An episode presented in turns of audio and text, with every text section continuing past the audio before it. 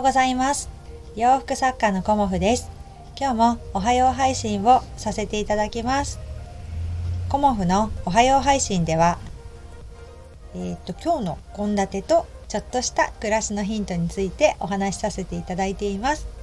いつもお聞きくださりありがとうございます。ちょっとね間が空いてしまって 最後に配信したのが4日前だったっていうのがあってまあね間が空いちゃうと 情けないのがやり方忘れちゃうんですよね。うんこれどうやってやってたっけ YouTube とっていうのを考えてたんですけどだからねサボってはいけないですよね。で、えーと、今日の献立はあのお好み焼きにしようと思います。週末などもあってあとねあのタコがいっぱいあるので、うん、タコのお好み焼きを作ろうかなと思います。まあねプレートでねあのご飯作るのってすごい簡単だし、まあ、お好み焼き以外にもねあの焼肉とかあと蒸ししゃぶとか、まあ、前回はね広島焼きともんじゃとかもやったんですけど、まあ、ホットプレートってね簡単にできるのでねうん、まあ、週末はねあのホットプレート率かなり多い多いというか 率高めですね。うん、でお好み焼きがあのいつもねべちゃってなっていたんですけどお好み焼きをねふっくら焼くやり方をあの自分で編み出したというかあの上手な方とかねお好み焼き屋さんを参考にしてあのやってからね家族にも大好評であのふっくら焼けるのでね、うん、このやり方はいいと思ってあのずっとそれをやってるんですけど、まあ、簡単にねお話しするとあの最初にこう何て言うのかなお好み焼きの粉でねあの種っていうのかなお好み焼きの、うん、粉を混ぜて作っとくんですけどそこに私はあのタコを混ぜて置いとくんですよね。であとキャベツは別に切っておいてあとあの卵も最初に入れないんですよね。で焼く時に1個ずつこう混ぜ合わせてあの軽くねふっくら混ぜ合わせて卵も入れてっていう感じに焼くとあのお家でもねお好み焼き屋さんで食べるような感じでふっくらとしたお好み焼きが焼けるのでまあ豚バラとかもねあの一緒に焼いてのせたりとか、まあ、具材はね何でもいいんですけどそうするとねあのふっくら焼けるので一回一回ねこう混ぜるのって大変なんだけどそれの方がねあのかなり美味しくできるので 私はねその方式を使ってます。まあね焼く私が一番忙しいんですけどでもやっぱり美味しい方がいいかなっていうのとまあ、私が育ったあの浜松遠州っていうんですけど浜松はね遠州焼きっていうのがあってたくあんを入れるんですよね。うん、だからねたくあんをね入れるっていうのはねやっぱねすごく美味しいというかあのその土地土地でねあの浜松って遠州焼きって言ってたくあん入れたりねあの餃子にはもやしって絶対つけたりするんですけど まあねあのその土地その土地でいろんな食べ方があるのでねまたあのおすすめのお好み焼きあったら教えてください。であの今日のお話は、えーと、作り置きについてお話ししようと思います。うん、作り置きってねあの結構ブームになっていろんな本とか出てますけど皆さんねされてますかね、うん、私も何年か前にその作り置きブームにはまって、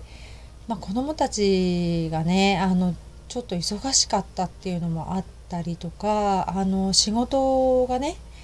あのバタバタしてた時あったんですよね。まだこう今みたいにうまく回せてないのとあと一人でもう頑張りすぎちゃってたとかいう感じでヘトヘトになってた時があってそんな時にねあの同じ洋服作家さんの人がもう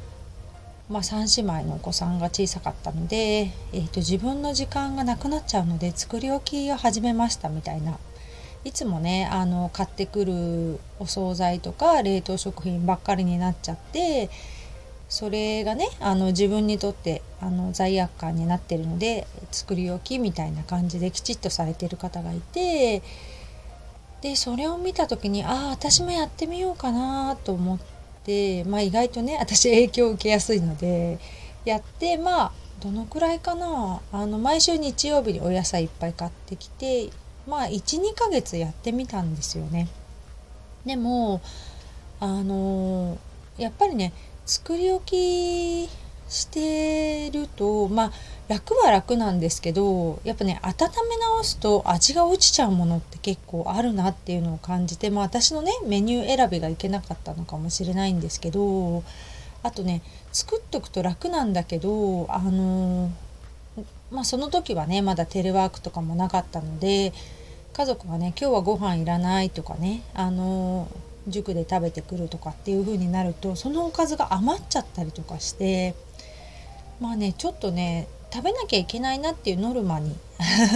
なった時もあったので私もねその時は一人ご飯もお昼してたのでお昼はねもう適当にねパン食べたり好きなもの食べたいなっていうふうにも思ってたので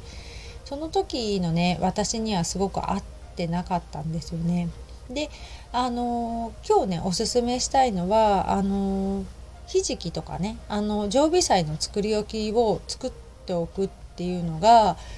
あのいいっていうのをねお話ししたいんですけどでもねそれをたくさん作っちゃうと毎回毎回出すのってみんな飽きてきますよね家族がね。なので私はあの半分ぐらいねあの冷凍をしときます。うん、あのお弁当もね来月来月じゃなかった。えと来週か。来週からまあ来月だよね。9月1日からお弁当も始まるんだけど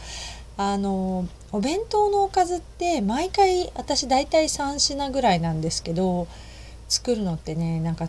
大変なんですよね。でも基本的に冷食は使わないので私は3品作るっていうのはねたまにね疲れちゃう時があってそういう時のためにあの自作の冷凍食品というかあのおかずをね多めに作って冷凍をしとくんですよね。小分けのタッパーに入れて。そうするとあのお弁当作りねすごく楽だしあの買わなくて済むというかあのお惣菜とかねあのついサボりたくなっちゃうと お惣菜のね小分けのやつ買っちゃいそうになっちゃうのでそれも買わなくていいのであのお弁当作りねもうそろそろ始まるっていう方はあのマイ冷凍食品っていうかね 多めにちょっと作っといて小分けにして冷凍しとくのすごくいいですよっていうのをあの今日お話ししたいなと思いました。えーと、唐揚げとかも私結構多めに作っといて、まあ、結構ねなくなっちゃうんですけどえっ、ー、とね45個をあのラップで包んで冷凍しといたりもします。うん、あの1人分のお弁当なのでねあのそうするとその週のどこかで唐揚げを入れられるので、まあね、朝から揚げ物とかできないのでね 私はね 朝弱いのでねそういうのもあの朝ちょっとチーンとして入れるっていうのがあの私の中の工夫というかそんな感じでねあのマイ冷凍食品を作ったりもしてます。うん、でもねもう8年間続いたあのお弁当作りがねあともう2ヶ月ぐらいになってきたんですよね。で幼稚園の頃も入れると、まあ、13年ぐらいお弁当を私作りしていてまあね子供たちの年齢が2歳違いで近いのでまあお弁当期間はねあの年の離れた兄弟の方よりは短いと思うんですけどまあ8年間ね続いたお弁当作りも多分もう11月からほぼほぼ学校に行かなくなるので、まあ、あと2ヶ月かなっていう感じで やっと私のお弁当作りも終わりが見えてきたかなという感じで、うん、あと2ヶ月だったら、うん、もうちょっと手を加えたお弁当を作ってあげてもいいのかなと思ったりもしています。うんまあねあの私が生まれた浜松はあの小中と普通に給食があったんですけど鎌倉市はねあの中学校の給食が、まあ、当時はなくて今はねあのやっと給食になったみたいなんですけど給食がねなかったのでね 中学高校と、うん、あのお弁当作りをしてました、うん。まあ、大学生になるとねお弁当は持っていかないんですけど、まあ、このところねオンラインとテレワークで、まあ、誰かしらお昼を作るというか この2年間はほぼ毎日お昼の支度をしてるという感じですけどね、うん、まあ慣れですよね、うん、毎日何作ろうとかもう考えないでちゃちゃっとできるようになるってやっぱりねあのお昼ご飯作りかなり適当ですけどうん、慣れなんだなと思いました。前はねあのお昼ご飯作るの大変だし面倒だなって思ってたんですけどまあそれも訓練の 成果で今日今ではね何とも思わなくなっているっていうのもねあの大きな私の進歩かなと思います